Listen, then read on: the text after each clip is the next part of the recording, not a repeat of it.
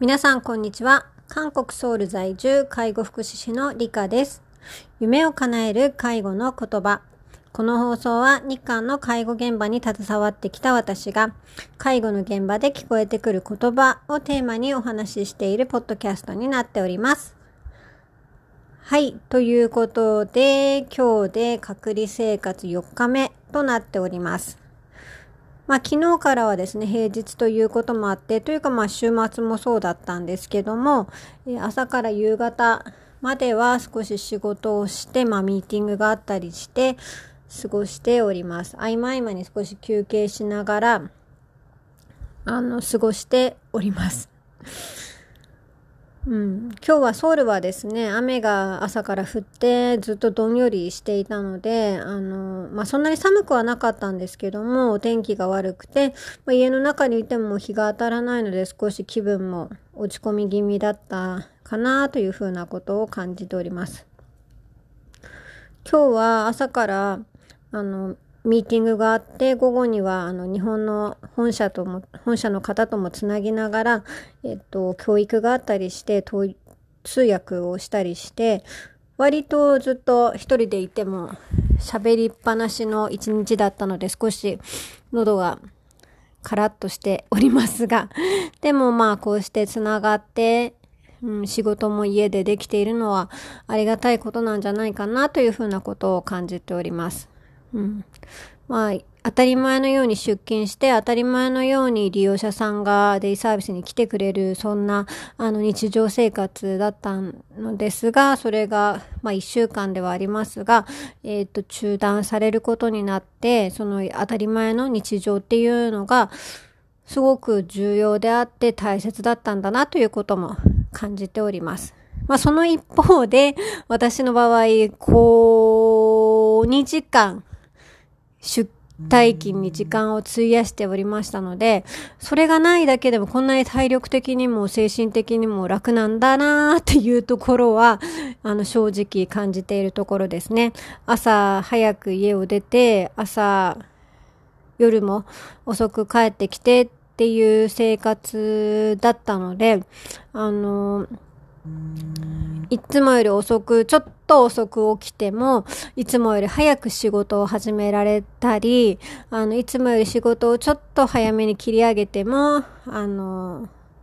早く家のことができたりっていうのは、すごくあの、いいな、というふうに 思っております。この辺がワークライフバランスなのかな、なんてこともちょっと感じております。まあ、この隔離期間で自分の生活も見直しつつ、これからの、まあ、仕事と生活のバランスについても自分自身考えていけたらなということを思っております。まあ、今日は11月の、えー、最終日ということなので、うん、ちょっとまあ11月のまとめ、そしてまあ12月に向けてみたいなお話を少ししたいなと思いますが、うん、まあ11月いろいろありましたが、やっぱりこのコロナの感染者が出てしまったということで、まあ日常が一転して、まあ今隔離生活という状態なんので、まあなんとも言えませんが、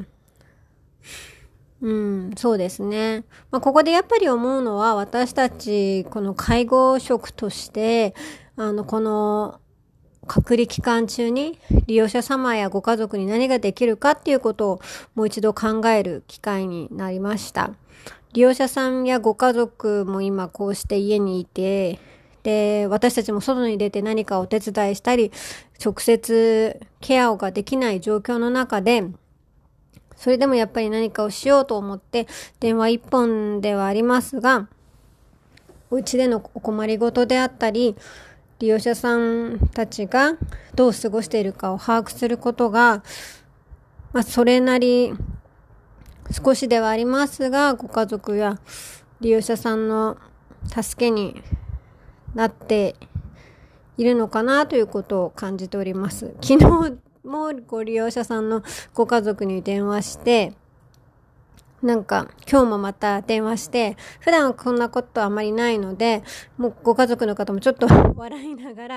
あ今日もしてきたのね、みたいな感じで言ってくださったり、あとは、あの、ね、老夫婦で、おじいちゃんおばあちゃんで暮らしている方なんかは、この話す機会があなくて、あの、センターから電話があったよとかって言って、すごく喜んで、今今こんなこんなこんなでね、こんな風にしてるんだよっていうのを話してくださって、本当だったらね、顔を見て話したいっていう風に思うほどに、あの、この電話先で、あの、すごく、あの、歓迎してくださってるのを感じて、あの、少しでも役に立ってるかなっていうことをこう感じております。なのでね、この電話一本でもそれなりにこういう風な支えになれるということが分かったので、まあ、それ以外にも、これからね、この外に出れるようになって、私ができることをもっとたくさんしていきたいなというふうなことも感じております。まあね、まずは自分がここから出れることが一番ですが、まあ、まずはですね、まあ、これからどうなるかって言いますと、とりあえず今週の土曜日までは自宅隔離で一歩も外に出れなくて、今週の土曜日に、えっ、と、保健所に行って PCR 検査を受けて、陰性が出れば、12月の5日日曜日からこの隔離生活が解除されるというような感じです。今アプリの GPS で私の居場所とかが、あの、なんだろう、探知 されているので、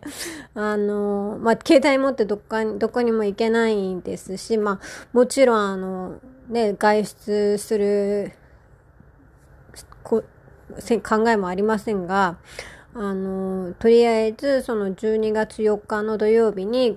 あの、検査を受けに行くときも、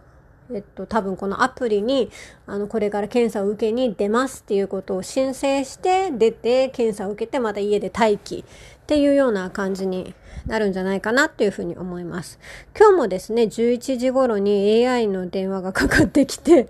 あのね、多分やったことある方は、ご存知かもしれないんですけど、本当に人の声みたいな感じで、なんか AI が、あの、今日もなんかご機嫌いかがですかみたいな感じで、あの、熱はありませんか？とか、咳はしてませんか？とか、なんかくしゃみは出ませんか？とか、他に何かお困りのことはありませんか？質問ありませんか？みたいな感じで答えて、それに答えると、まあ次の質問に行ってみたいな感じで、AI と喋って自分がなんかちゃんといますよっていうことをアピールして過ごしたっていう感じですね。うん、もう特に本当にねなんかやることがあやることはいっぱいあるんですけどもとりあえずこっから出れないっていうのでもう膝が痛いっていうのと少しやっぱり有酸素運動をしないといけないなってっていうふうに思います。すごくなんか頭に血が回らないみたいな感じになっちゃって、ちょっと、ちょっとしたエコノミー症候群みたいな感じになっちゃってるので、ちょっと今日は夜は少し室内を歩き、有酸素運動もしつつ過ごそうかなというふうに思っております。はい、今日は11月の末ということなのでね、多分月末で忙しい方もたくさんいらっしゃると思いますし、また12月のね、スタートに向けて、うん、私自身はまあこんな形で2021年の残りの1ヶ月をスタートさするとは思ってもいませんでしたが、まあこれもまた経験ということでこういうふうにたわいもないお話ですが、こう今の状況をその都度その都度こうお話しさせていただきながらまたこれが記録になって何かしらの誰かの役に立ったりすればいいなというふうなことを思いつつお話ししております。うん、またちょっといろいろ近況報告を明日もできたらなというふうに思いますので、えー、今日も最後まで聞いてくださってありがとうございます。あんにゃーん。